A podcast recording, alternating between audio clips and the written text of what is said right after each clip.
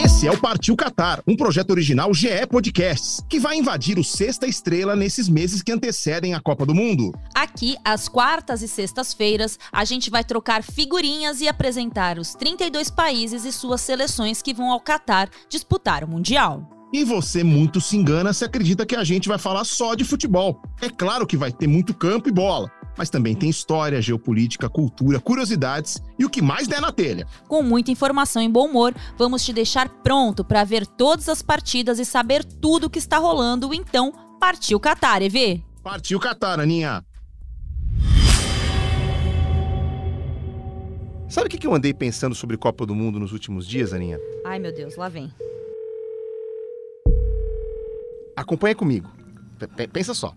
Se chama 32 seleções, aí reúne todas num lugar distante da casa de quase 100% delas, isso para disputar um torneio curto em que só uma sobrevive. Sobrevive? Como assim, Evê? Claro, sobrevive. A cada rodada, você tem um número de seleções que permanece com chances, outras vão ficando para trás. Aí chega a hora em que metade desaparece. Depois, mais uma metade some. No fim, só uma vai estar tá lá recebendo o prêmio nas tribunas, enquanto as outras já vão ter desaparecido da competição. O Everaldo Marques, prêmio, desaparecido.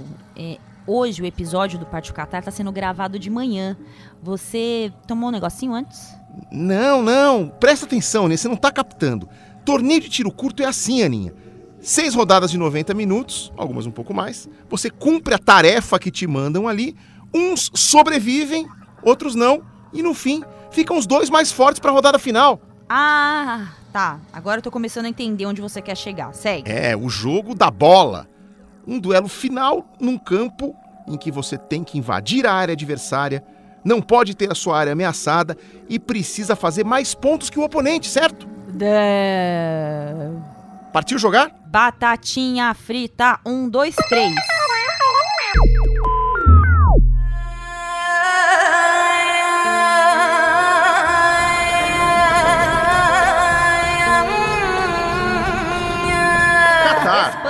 Equador, Rica, Senegal, Alemanha, Holanda, Japão, Inglaterra, Bélgica, México, Camarões, Polônia, Brasil. É um ótimo time com poucos problemas e muitos pontos fortes. Partiu Catar, Aninha. Partiu Catar, EV.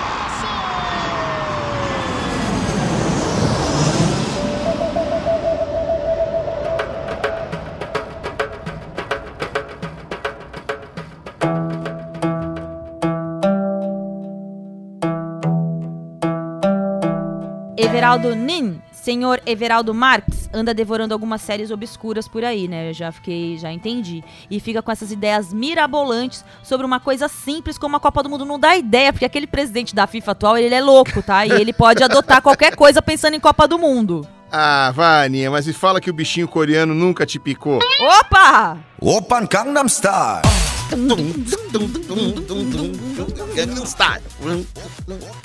Ai, Uma ai. pena que as pessoas não tenham acesso ao vídeo desse podcast. É, imagina. Ainda bem. Com a mãozinha assim ainda, pulando o cavalinho. Vai ter VAR!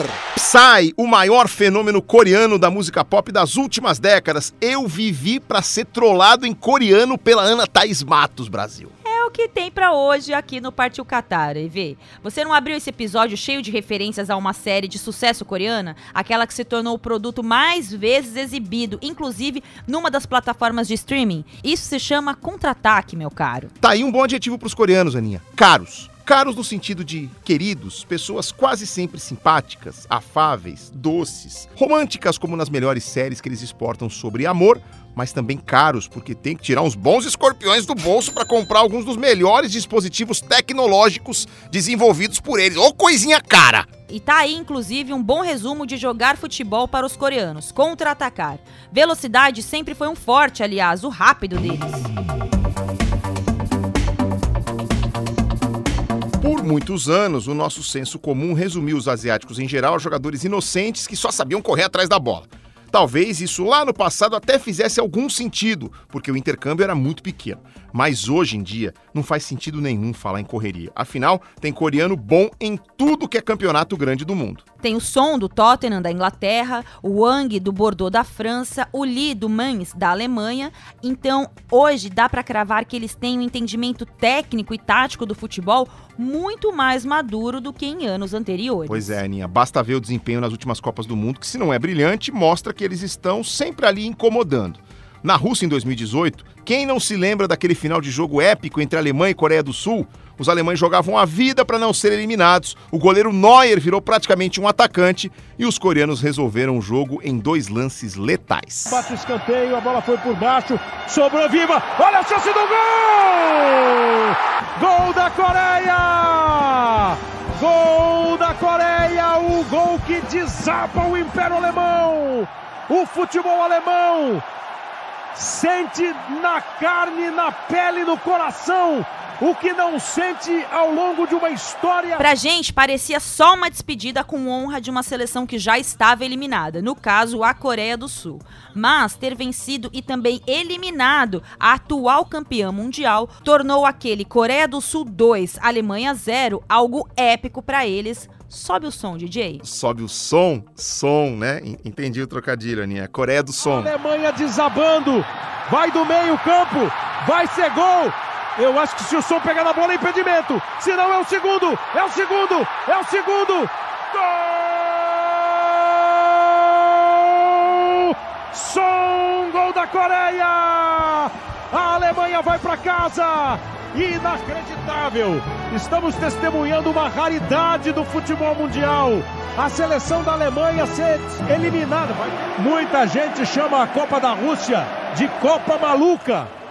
E a maluquice da Copa elimina os campeões mundiais. Eu tô gostando bastante desse episódio quinta série do Partido Qatar. O som ter feito o segundo gol não foi uma aleatoriedade daquela Copa do Mundo, que costuma consagrar jogadores improváveis, aqueles que você nunca ouve falar no dia a dia e só brilham a cada quatro anos. É, tipo um show assim, né? Olha o veneno, hein? Calma, segura a emoção aí. No caso do som, é o oposto. Estamos falando do melhor jogador sul-coreano da atualidade. Um atacante do Tottenham da Inglaterra, realmente capaz de ser decisivo em qualquer jogo de alto nível. Um homem para o qual todos olharam, por exemplo, naquela final da Liga dos Campeões de 2019 em Madrid. O som era uma das esperanças do Tottenham diante do maravilhoso Liverpool do Jürgen Klopp.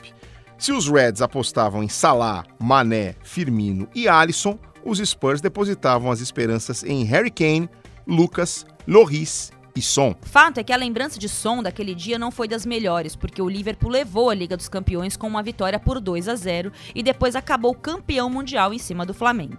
Mas vale dizer que ele é um fenômeno de popularidade, não só entre os coreanos, mas também no mundo asiático em geral. O Son é chamado nas ruas de Seul de Neymar coreano. O paralelo com o craque brasileiro se justifica não apenas pela qualidade técnica e importância para a seleção, mas também pelo poder midiático dele. O som, assim como o Neymar, é um dos maiores garotos propaganda do seu país. Diria que o sonho é o Neymar legal. Ele é protagonista de campanhas publicitárias e está nos principais outdoors, letreiros eletrônicos, comerciais de TV e até geladeiras de lojas de conveniência da Coreia. Segundo a revista Forbes, ele fatura cerca de 16,2 milhões de dólares por ano com patrocínios, algo muito próximo a 80 milhões de reais, quase toda a minha fortuna acumulada. Bem-vindo ao Quem Quer Ser um Milionário. e eu andei pensando aqui, Aninha, nós estamos falando do Mundial da História que tem mais asiáticos até hoje. Nunca uma Copa do Mundo trouxe tantas seleções da Confederação da Ásia. Ao todo, seis equipes, porque uma delas entra na vaga de anfitriã, no caso, o Catar. Se bem que é sempre bom a gente dar um desconto geográfico, porque desde que a Austrália passou a integrar não mais a zona da Oceania e sim da Ásia, nós podemos ter um número efetivo de asiáticos menor do que em teoria. Verdade. E é justamente o que vai acontecer no Catar, que de asiático mesmo, geograficamente falando, terá cinco times, além do próprio anfitrião Catar a Arábia Saudita, o Irã, o Japão e a Coreia do Sul. A Austrália é penetra nessa cor. Mas falando do som, O Heung-min ele vai jogar sua terceira Copa do Mundo e VI está numa lista muito seleta de jogadores que marcaram gols em todas as Copas que disputaram. Essa seria uma conta trabalhosa de fazer para cada seleção e cada jogador. Mas num torneio tão difícil, eventual, a cada quatro anos e de tiro curto, o Son pode se orgulhar de ter marcado em 2014 diante da Argélia. E em 2018 contra o México e diante da Alemanha, como falamos. Son chega à Copa do Catar no auge da forma e da maturidade também com seus 31 anos. Uma característica interessante dele é ser ambidestro, o que favorece muito o estilo de jogo de um ponta que pode jogar cortando tanto para o pé bom quanto para o pé bom também.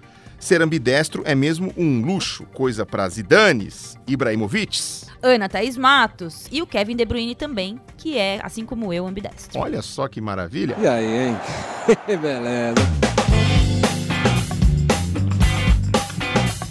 Gente, eu precisava destilar o meu, o meu talento nesse particular em algum momento.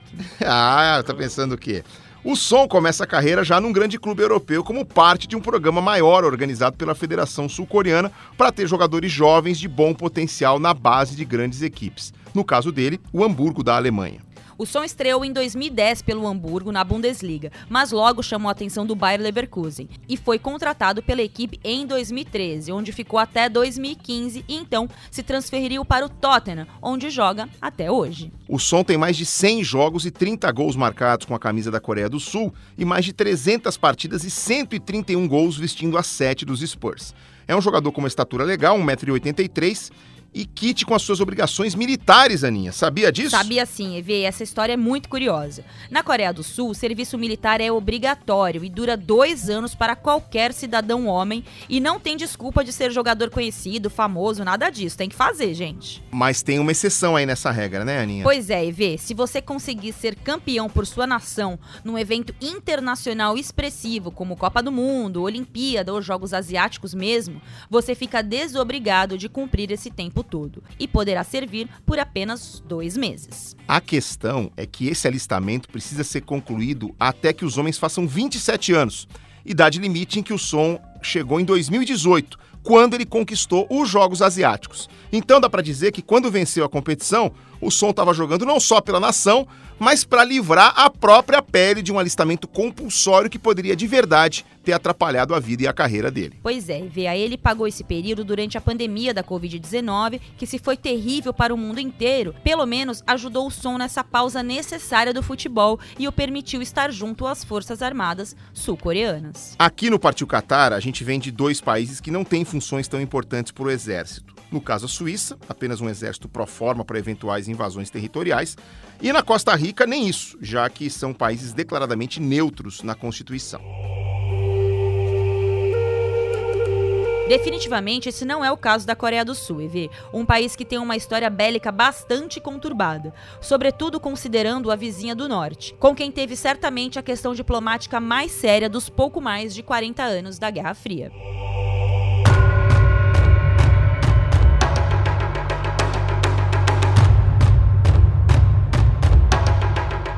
Existem aí duas questões históricas cruciais quando a gente fala de Coreia do Sul e Coreia do Norte. Uma é a própria formação das duas nações, que a rigor nunca existiram como tal.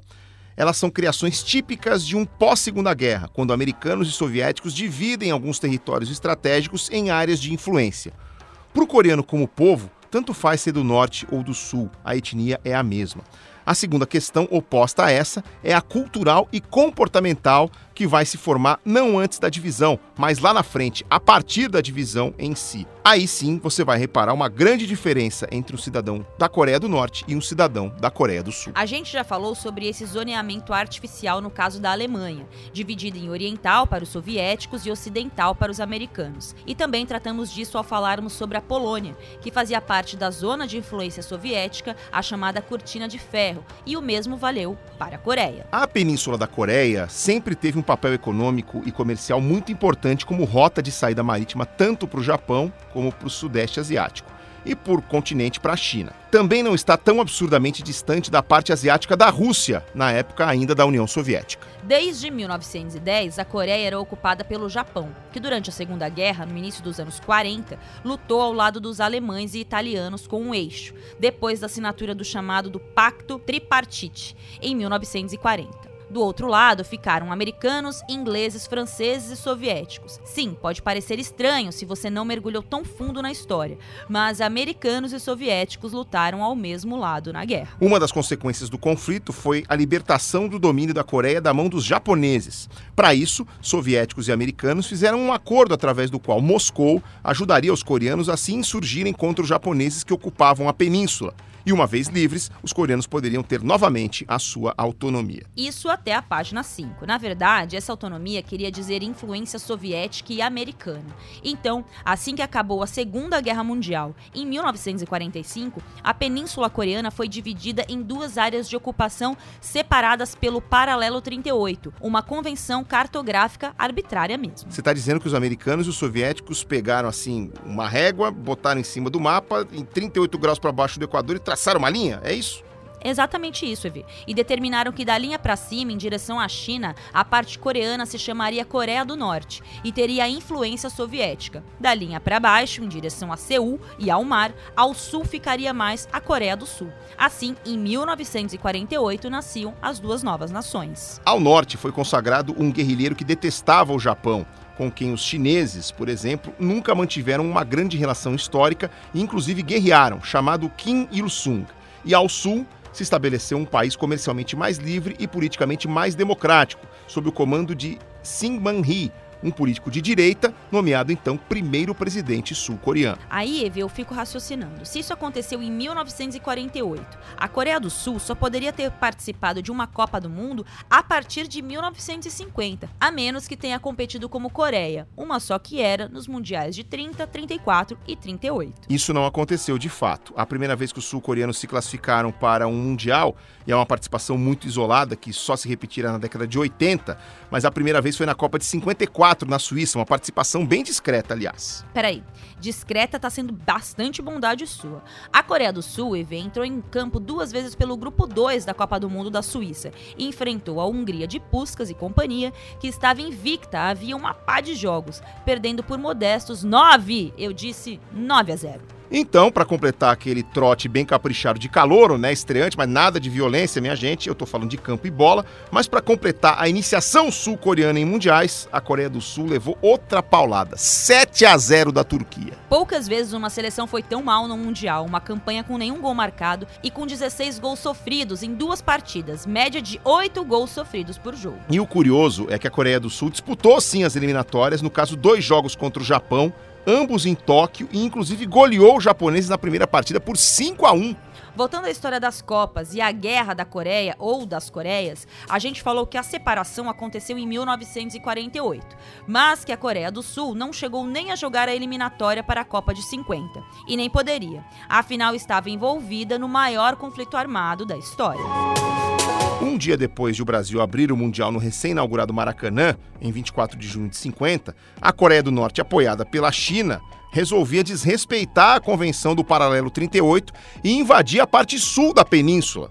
Imagina como devia ser difícil para cada lado aceitar que a metade do seu território original não pertencia mais a ele. Para os norte-coreanos, eles eram a Grande Coreia. Os do Sul pensavam assim também. Só que não tava uma cara boa aquela história não, EV, de régua e traço dividindo um país na caneta. Lá atrás eu falei que essa tinha sido a questão diplomática mais séria de toda a Guerra Fria, que foi um conflito muito mais ideológico entre soviéticos socialistas e americanos capitalistas do que algo armado mesmo. Pois é, você tem incidentes diplomáticos como a invasão à Baía dos Porcos em Cuba, que por pouco não gera um grande conflito entre os dois lados, tem a questão do Afeganistão, a própria corrida espacial, mas nada se compara ao que aconteceu em meados de 1950, próximo ao paralelo 38. A invasão ocorreu no dia 25 de junho de 1950.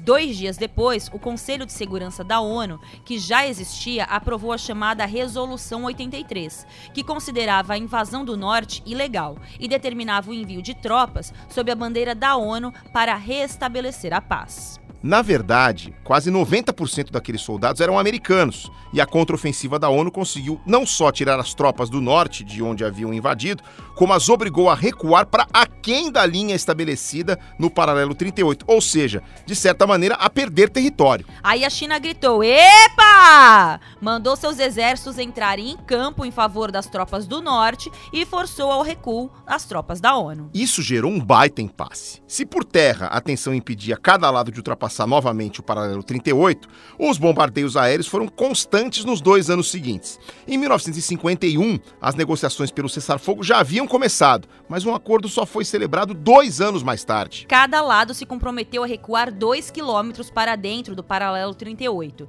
e assim se criou o que hoje é chamado de Zona Desmilitarizada da Coreia, ou DMZ. Ela tem mais de 250 quilômetros de comprimento e, claro, 4, digamos, de largura. A DMZ está lá até hoje para lembrar que a guerra entre as Coreias não acabou na verdade. O que foi celebrado foi um pacto de cessar-fogo entre China, Coreia do Norte e a ONU.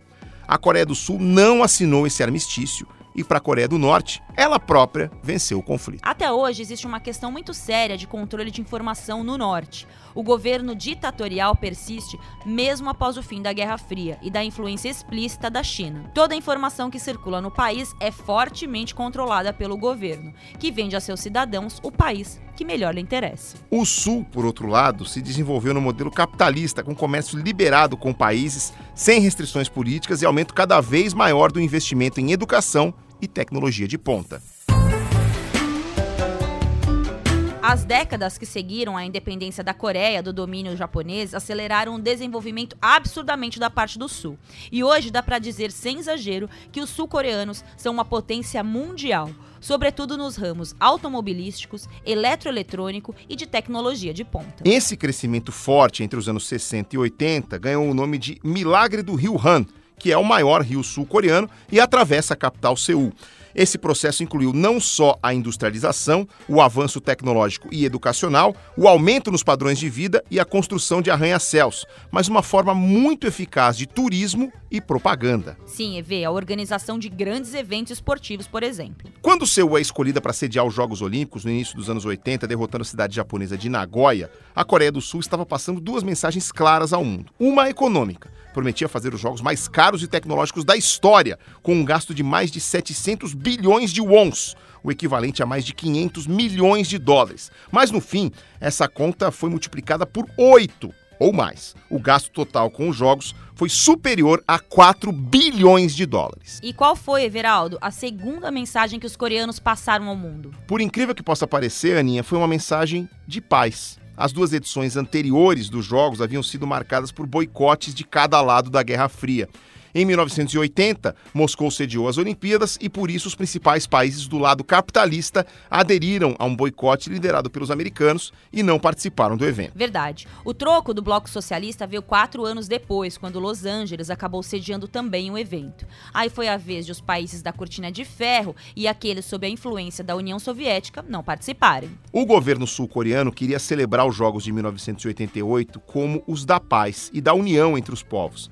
E de fato, foi a primeira vez desde 1976, em Montreal, no Canadá, que os países dos dois blocos voltaram a competir em Olimpíadas no mesmo espaço. Os jogos, de fato, atingiram os dois objetivos propostos. Se a Coreia do Sul carregava ainda uma imagem muito pesada por conta da Guerra da Coreia e era ainda vista como um país em desenvolvimento, os investimentos em infraestrutura feitos para os jogos ajudaram a aumentar o PIB do país mais de 320% entre 1980 e 1990. As instalações esportivas e o know-how adquirido na organização de um evento desse desse porte incentivaram os sul-coreanos a também reivindicar o maior evento esportivo do futebol, a Copa do Mundo. Só que tinha um grande obstáculo. Como a Ásia nunca havia sediado um mundial até então, era natural que a nação de maior poderio econômico do Oriente também quisesse ser responsável pela Copa do Mundo pela primeira vez. Isso gerou um impasse político de grandes proporções. João Avelange, brasileiro presidente da FIFA, apoiava a candidatura japonesa nos bastidores. Só que os sul-coreanos se movimentaram a partir do então presidente da UEFA, o sueco Lennart Johansson, e do sultão Ahmad Shah, líder da AFC, a Federação Asiática. A solução salomônica encontrada para não desagradar a nenhum lado foi propor uma candidatura conjunta, o que inicialmente os países relutaram em aceitar, até pela relação histórica estremecida entre eles. Só que depois viram que seria político e economicamente o mais viável a fazer mesmo. Nascia assim o primeiro mundial dividido entre duas nações, e vamos combinar o seguinte: como a final foi no Japão e inclusive o Brasil conquistou aquela Copa do Mundo lá em Yokohama, nós vamos deixar para falar mais da Copa 2002 quando apresentarmos os nipônicos, pode ser? Pode sim, EV, mas aí não dá para deixar de mergulhar então nesse mundial e de uma outra maneira, do ponto de vista dos sul-coreanos. Até porque, né, Aninha, aí estamos falando da melhor campanha da história da Coreia do Sul.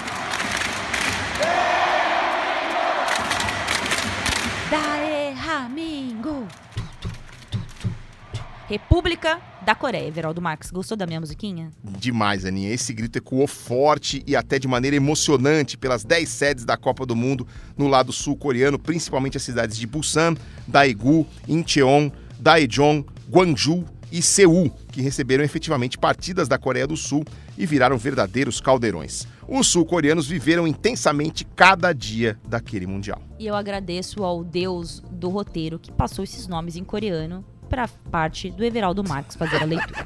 Sabe uma coisa que não sai da minha cabeça, além da ajuda descarada dos árbitros para os sul-coreanos em jogos decisivos, como diante a Itália e a Espanha no mata-mata? Isso eu lembro bem, tá, Everaldo? Ah, mas isso foi um absurdo mesmo, uma ajuda flagrante. Mas o que, que mais te marcou, Aninha? Nas oitavas de final, depois que a Coreia do Sul consegue se classificar em primeiro do grupo D, inclusive com vitória sobre Portugal e Polônia, ela vai enfrentar a Itália em Daejeon. E uma das faixas colocadas pela torcida sul-coreana relembrava uma derrota histórica da Itália. Aliás, uma das maiores zebras da história das Copas, mas para a Coreia do Norte. Pois é, Aninha, uma derrota por 1 a 0 na fase de grupos da Copa de 1966 que acabou eliminando os italianos e classificando os norte-coreanos para enfrentar Portugal nas quartas de final na Copa da Inglaterra. A impressão que fica, Evie, é que no imaginário do cidadão dos dois países, a ideia de uma só Coreia é algo historicamente muito mais forte e significativo do que algo imposto por uma convenção pós-guerra, em que pese a sanha imperialista americana, soviética ou chinesa dos anos 50, que acabou levando uma guerra dentro da própria nação, ou entre duas nações irmãs, para ser historicamente rigorosa digamos.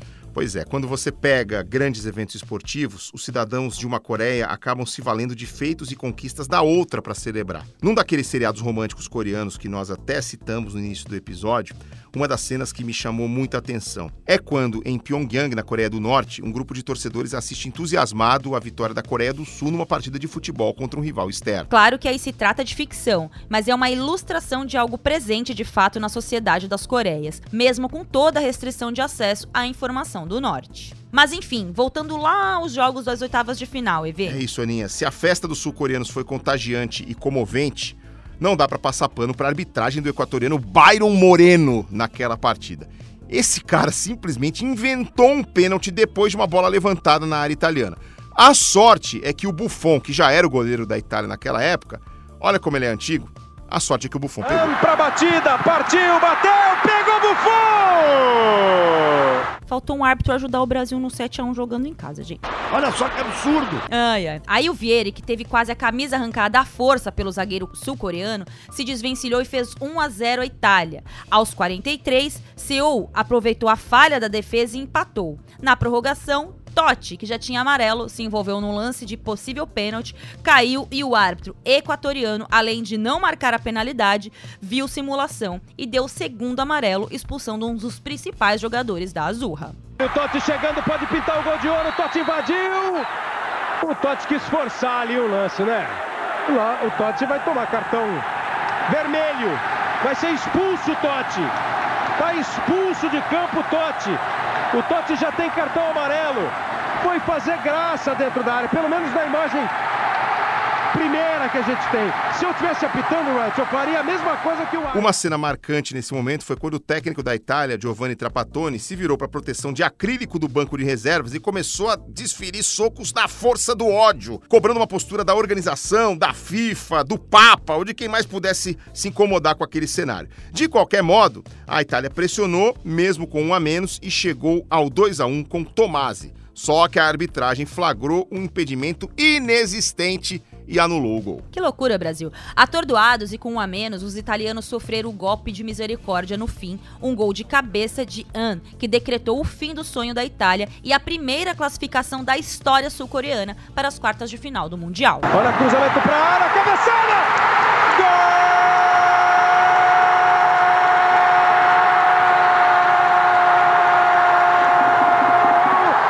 Jung Juan An faz o gol de ouro!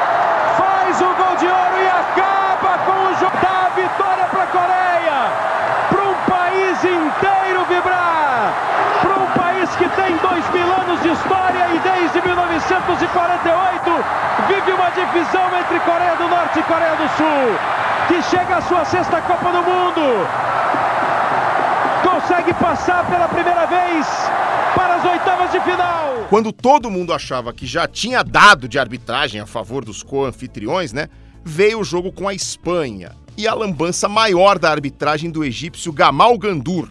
A partida se encaminhava para a disputa de pênaltis depois de um 0 a 0 quando na prorrogação Joaquim cruzou da linha de fundo e Morientes marcou o que poderia, o que deveria ser o gol da classificação espanhola. Só que não, mais uma vez, EV. O assistente viu saída de bola inexistente pela linha de fundo e anulou o gol. A partida foi para os tiros livres de marca penal e Gandur permitiu que o goleiro sul-coreano Lee se adiantasse até dois passos sem que a cobrança fosse repetida.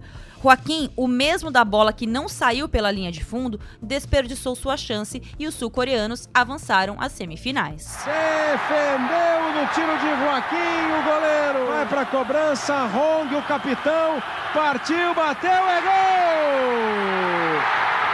A Coreia está na semifinal da Copa do Mundo. Vence na decisão por pênaltis por 5 a 3. Cinco pênaltis batidos, cinco pênaltis convertidos pela Coreia.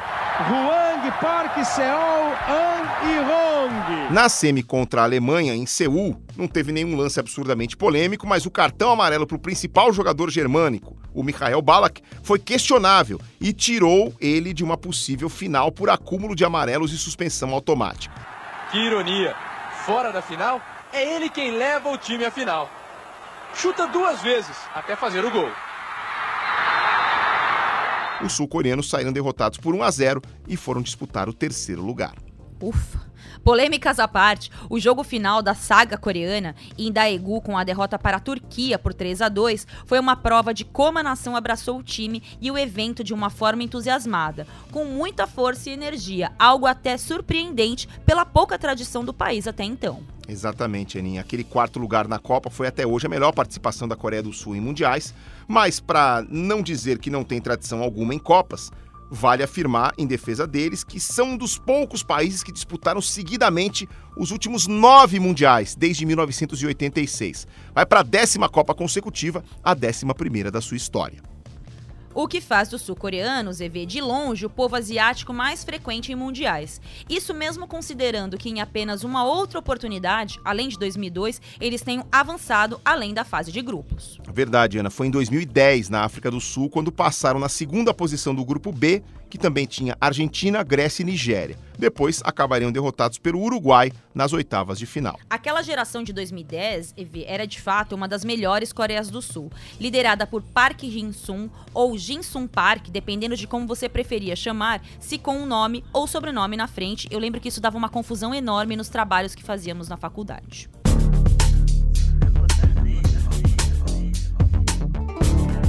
A explicação é a seguinte: na Ásia, os países colocam o nome de família à frente do primeiro nome, digamos, né? Então, o normal para os asiáticos é o nome de família à frente. Aí a gente converte para o nosso jeito, né, para deixar o sobrenome por último, mas é, eles colocam o nome de família na frente. Tanto que houve uma coisa legal nos Jogos Olímpicos de Tóquio. A organização pediu e a TV atendeu, os nomes dos asiáticos eram acreditados com o nome de família na frente quando aparecia lá no GC, escrito na tela, era com o nome de família na frente. Ah, por isso que todo mundo era Parque, Parque, Parque, Parque, Parque, Parque, Parque. Vocês seriam Marques e Everaldo, é isso. Então. Na, eu até lembrei aqui rapidinho de um ah, jogo bacana. que eu fiz entre Coreia do Sul e Argélia na Copa de 2014. 13 dos 23 coreanos daquela Copa ou eram Park, ou eram Kim, ou eram Lee. Essa família Park é então, grande, hein? E, Nossa, e, uma e, familhona. E o desafio para mim como narrador era é, quando o cara não era nem Park, nem Lee, nem Kim, tudo bem, eu falava só o sobrenome dele. Quando ele era Park, e eram mais de um, quando ele era Lee e eram mais de um, aí eu queria falar o outro nome, para não ficar só no Lee, né? Lee toca pro Lee não dá certo. Aí eu, eu, te, eu me desafiava a falar o primeiro nome também, assim. Em termos de desafio para narrador, só de lembrar daquele jogo eu fico suando frio. Mas foi muito legal poder explicar essa história ao longo da transmissão também.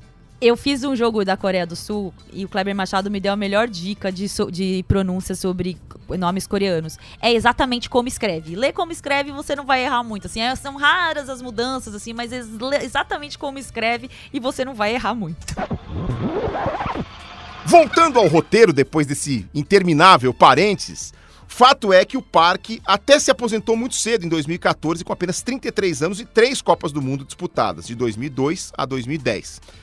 Ele ainda tinha muita lenha para queimar, mas até hoje foi o jogador sul-coreano mais importante internacionalmente e para a própria seleção também. A gente falou que existe um hall bem seleto de jogadores que fez gol em todas as Copas que jogou. E esse é o caso de Park Hin-sung, que marcou contra Portugal em 2002, França em 2006 e diante da Grécia em 2010. E em nenhum desses jogos, importante dizer, a Coreia do Sul perdeu. Eu fiz esse Coreia do Sul e Grécia de 2010, eu tinha feito Coreia do Sul e Togo em 2006, então eu tenho uma ligação com os coreanos em Copa do Mundo, entendeu? Jogo em 2006, jogo em 2010, jogo em 2014, só o desafio de travar língua. Imagina Coreia do Sul e Grécia em 2010, que delícia. Você acha que eu dormi na véspera? Não. Suando frio, morrendo de medo das pronúncias. Mas vamos que vamos. O Parque jogou por sete anos no Manchester United com destaque numa época de ouro do time comandada pelo Sir Alex Ferguson entre 2005 e 2012. Park se tornou o primeiro asiático a ser capitão do Manchester United quando substituiu Ryan Giggs num duelo contra o Lille pela Liga dos Campeões de 2005. Em 2008, na trajetória para o título da Champions dos Red Devils, Park foi decisivo na semifinal contra o Barcelona, tendo sido inclusive eleito o melhor em campo na vitória por 1 a 0 no Old Trafford. Não foi escalado de titular na final, mas levou o título, infelizmente, contra o meu Chelsea com 13 gols marcados em 100 jogos pela seleção sul-coreana, é considerado o maior jogador que já vestiu a camisa dos Tigres Asiáticos. Tigres Asiáticos. Esse nome faz lembrar de como a Coreia do Sul tem um papel importante na economia do Sudeste Asiático.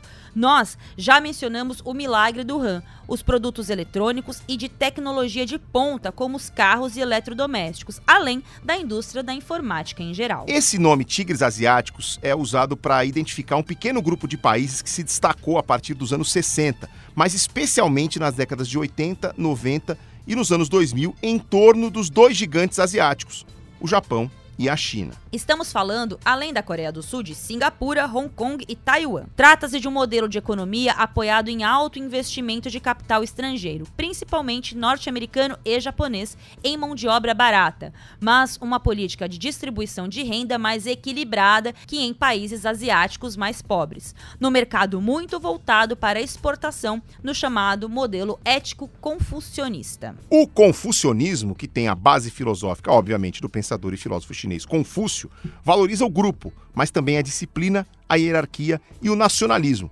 além da família.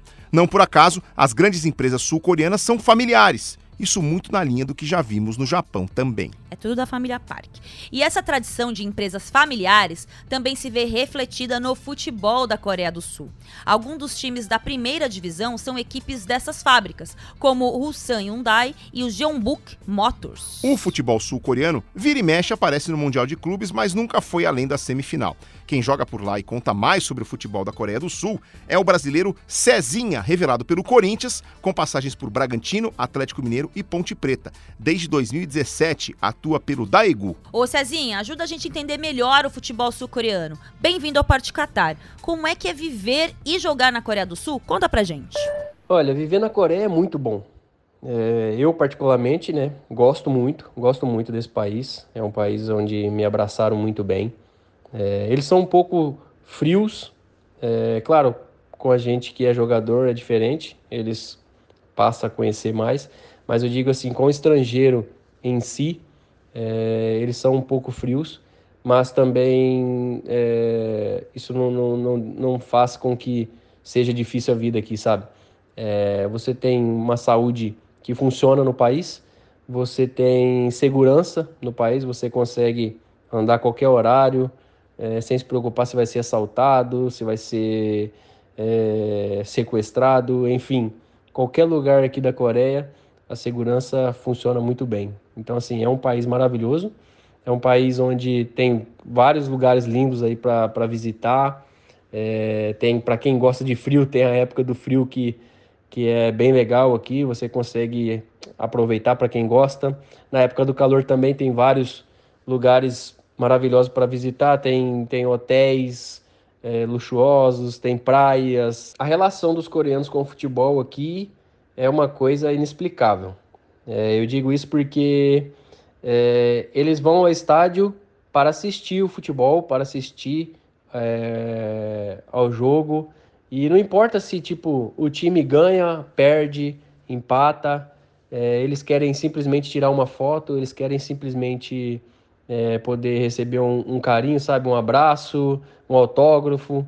Então, assim, é bem diferente do nosso país, onde a pressão é muito grande, né? Você perde, é, você sempre será massacrado. Então, aqui não, aqui é diferente. Você você joga livre, leve e solto, que a gente fica brincando aqui, porque não tem tanto peso. Você faz o seu melhor e eles veem isso. Tipo, eles viu, eles viram que você tentou fazer o seu melhor e mesmo se você perdeu, eles estão ali te aplaudindo, estão ali é, tipo querendo tirar uma foto com você, te dar, te dar um presente.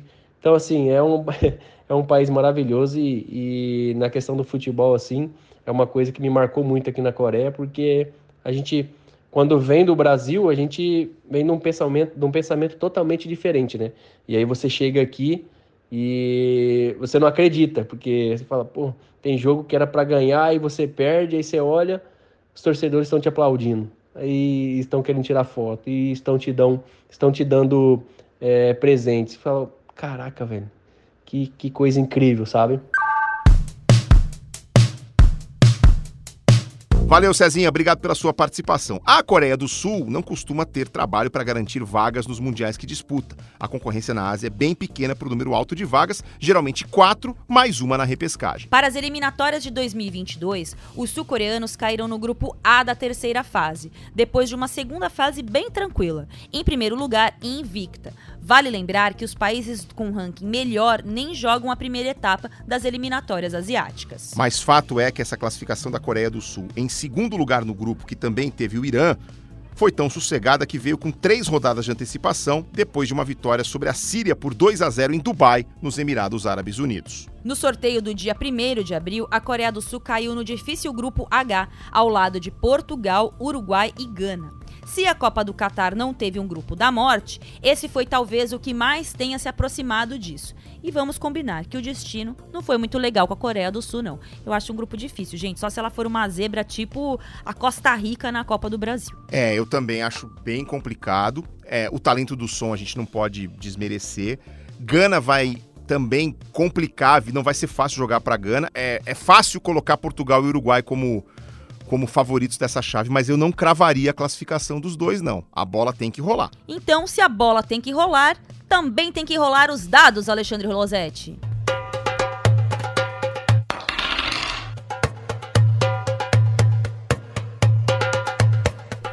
Everaldo Kim, Ana Thaís Lee, eu devo dizer que apesar do som, esse cracaço do Tottenham ser o astro da seleção, a gente precisa ficar de olho no Ui Jo Hwang, centroavante do Bordeaux da França, que é o segundo que mais atuou pela Coreia do Sul desde a Copa de 2018, com 36 partidas, e também o artilheiro do período com 15 gols. No amistoso recente contra o Brasil, ele deu aquele pivôzaço no Thiago Silva e fez um belo gol, mas não adiantou nada, né? O Brasil venceu por 5 a 1. Aliás, dos 36 gols que a Coreia do Sul sofreu sob o comando do técnico português Paulo Bento, oito foram do Brasil. Esses 5 e um 3 a 0 lá em 2019. A Coreia do Sul também não consegue enfrentar europeus, então acabou jogando muito contra sul-americanos. Foram oito partidas, duas contra o Brasil e seis contra Uruguai, Paraguai, Chile, Bolívia e Colômbia. E olha, só a gente ganhou deles, tá? No mais, ou a Coreia ganhou ou empatou. Por que eles não disputam Brasileirão, já que contrataram um técnico português, né? E com o Paulo Bento, ela joga sempre em linha de quatro atrás e tenta dar bastante liberdade para o apoio dos laterais, o que acaba muitas vezes causando desequilíbrios defensivos. E a disputa para ser titular nas laterais, ela é muito quente. Na direita, o Lee Yong e o Moon Hwan Kim, além do Tae Hwan Kim, não confundam os Hwan Kins, eles têm se revezado na função. E na esquerda, a concorrência concorrência um pouquinho mais restrita entre o Honshu e o Jinsukin. O Son, aquele do Tottenham, vice-artilheiro do ciclo com 10 gols, é muito versátil. Já jogou como segundo atacante na esquerda, um pouquinho pela direita e até por dentro num 4-1-4-1. A Coreia do Sul gosta muito de ter a bola. Os únicos adversários que conseguiram ter mais posse desde que o Paulo Bento assumiu foram Brasil, México, Colômbia, Chile e o Irã. E a média de posse nesse último ano beira os 65%. Então, EV Aninha é um time coreano com craques na França, na Inglaterra, um técnico português. Misturinha legal pra gente ver na Copa. Um beijo, amigos.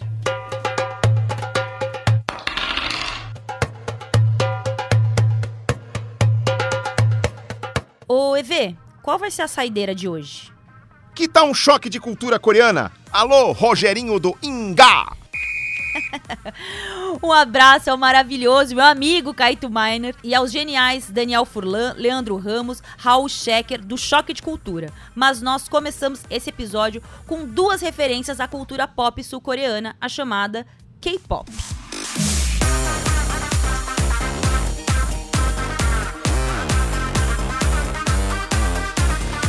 A K-pop é uma onda avassaladora que tomou conta do comportamento, do modo de vestir, andar e consumir, não só dos jovens sul-coreanos e asiáticos em geral. Isso se espalhou pelo mundo. Você sabe que eu descobri durante a Copa do Mundo da Rússia que não se fala banda de K-pop, se fala grupo. As jovens ficam muito bravas se você fala banda de K-pop. O K-pop, é, mesmo? exato, fica muito brava. O Thiago Maranhão que me ensinou isso, porque ele fez, ele morou, né, nesses lados aí, e aí ele começou a consumir cultura pop, né, do K-pop, e aí um dia ele falou: "Ah, não sei o que é a banda pop", diz que ele foi tipo achincalhado, e aí ele me ensinou que é o grupo de K-pop. O K-pop primeiro lançou a moda no visual. Adolescentes e jovens com cabelos pintados de cores muito marcantes, como laranja, verde, roxo, azul, maquiagem bastante carregada e cortes, digamos, exóticos. Hoje, essa cultura extrapola o visual e o comportamento e tem muitos produtos importantes e interessantes, não só para os adolescentes e jovens, mas para o público adulto mesmo. Na música, além dos estilos mais dramáticos e românticos, a grande explosão pop coreana veio em 2012. Muito antes do BTS virar uma febre mundial, veio o Opa Gangnam Style do Psy. Opa, aliás, que eu usei para te trollar no início do episódio, é uma das muitas formas de tratamento na Coreia do Sul, geralmente usada para se referir a um irmão mais velho ou a pessoas mais velhas em geral. Parênteses. Opa, em alemão, é avô. Em tradução livre, Opa Gangnam Style seria algo como o irmão mais velho tem o estilo do Gangnam, ou em brasileirês, né? O tiozão tem as manhas do Gangnam. Eve, mandou bem na adaptação. Eu só vou te ajudar a completar o sentido brasileirês da expressão. Gangnam-gu é um dos 25 bairros de Seul. Então, quando você diz que algo tem Gangnam Style, tá falando... Captei. Captei a vossa mensagem, coreática gurua. Amada mestre. Gostei dessa escolinha aí. Só vai entender quem nasceu dos anos 90 para trás, o Everaldo Pois Marques. é, eu sou da década de 70, né? Então eu estou no meu lugar de fala. A escolinha tá passando no Viva, Aninha. E tem a versão mais moderna todo final de semana na Globo e no Globoplay também. Mas eu captei porque se Gangnam é tipo um bairro ou um gu, como chamam os sul-coreanos de Seul, logo, opa, Gangnam Style nada mais é que o tiozão tem as manhas da quebrada. Oi, Vê, eu tô chocada. Tá caindo uma ficha. Nossa, a gente tá muito moderno, né, gente? Falando em cair ficha. Ficha e orelhão. Acho que as pessoas nem sabem o que serve um orelhão. Orelhão, depois eu que sou velho. Orelhão. Eu sou também. Velho me lembra aquela série de muito sucesso, Round Six, que tinha um velhinho como um dos Não, protagonistas. não vai dar spoiler, Aninha, não dá spoiler. Não, não, EV, só pra dizer que Round Six deu uma amostra da força da cultura cinematográfica sul-coreana. A série foi vista por cerca de 150 milhões de lares em todo o mundo e se tornou a mais consumida numa das plataformas de streaming. Muito dos principais filmes hoje licenciados para exibição pela própria Globo e disponíveis no Telecine e no Globoplay vêm da Coreia do Sul. E te digo, viu? Roteiros e direções de altíssimo nível não deixam nada a desejar a Hollywood. Vamos todo ao meu conhecimento cinematográfico. Voo noturno, hipnose, sequestro noturno, invasão zumbi, tá tudo no Globoplay pra você ver. Isso com assinatura também do Telecine. E claro, lá também está a maior das produções até hoje da Coreia do Sul, ao menos em termos de impacto. Parasita, ótimo filme que levou o Oscar de melhor em 2020. Eu confesso que eu demorei dois meses pra conseguir assistir Parasita porque eu dormia muito rápido, mas de fato é um filmaço. E não estamos falando só de Oscar de melhor filme estrangeiro, que ele também levou, mas de Oscar do melhor filme da academia, além do de melhor roteiro original e melhor diretor. Melhor roteiro original porque eles não conhecem o roteiro do Partido Qatar ainda. É, mas espera a gente em 2023 pra vocês verem lá os indicados. Calma. Parasita conta a história da família Kitaek, desempregada que vive em um porão sujo e apertado. Uma obra do acaso faz com que ele comece a dar aulas de inglês a uma garota de família rica. Encantados com a vida de luxo dessas pessoas, pai, mãe e filhos bolam um plano para se infiltrar também na família rica, um a um. O resto eu não vou contar para não dar spoiler, né, Aninha? Pelo amor de Deus, o Everaldo Marques, que gafe, olha a gafe. Sabe o que eu quero agora, Aninha? Assim que acabar o sorteio da nona seleção do Partiu Qatar, Não faço ideia, eu quero um café. eu quero relaxar vendo uma daquelas séries coreanas bem românticas, aquelas bem água com açúcar, sabe? Água com açúcar? Tá bom, doutor romântico Everaldo Marques. Partiu o sorteio do Round 9. lá pro sorteio. Atenção. E depois da Coreia do Sul, a nossa próxima parada será Bélgica. Ah, Everaldo Marques, mais uma chance aí pra geração belga agora no Catar. É isso aí, Aninha. E no próximo episódio, então, como a gente acabou de saber, vamos de Bélgica. Partiu Catar? Partiu!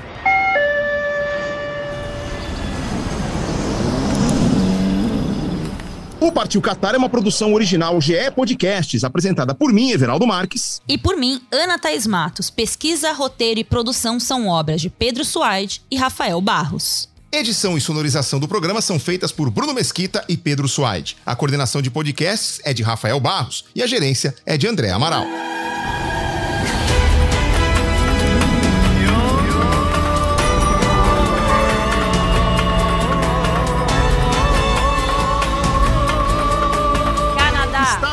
Marrocos, País de Gales, Croácia, Argentina, Sérvia, Arábia Saudita, Suíça, Irã, Portugal, Austrália, Gana, Dinamarca, Uruguai, Tunísia, Coreia do Sul. França.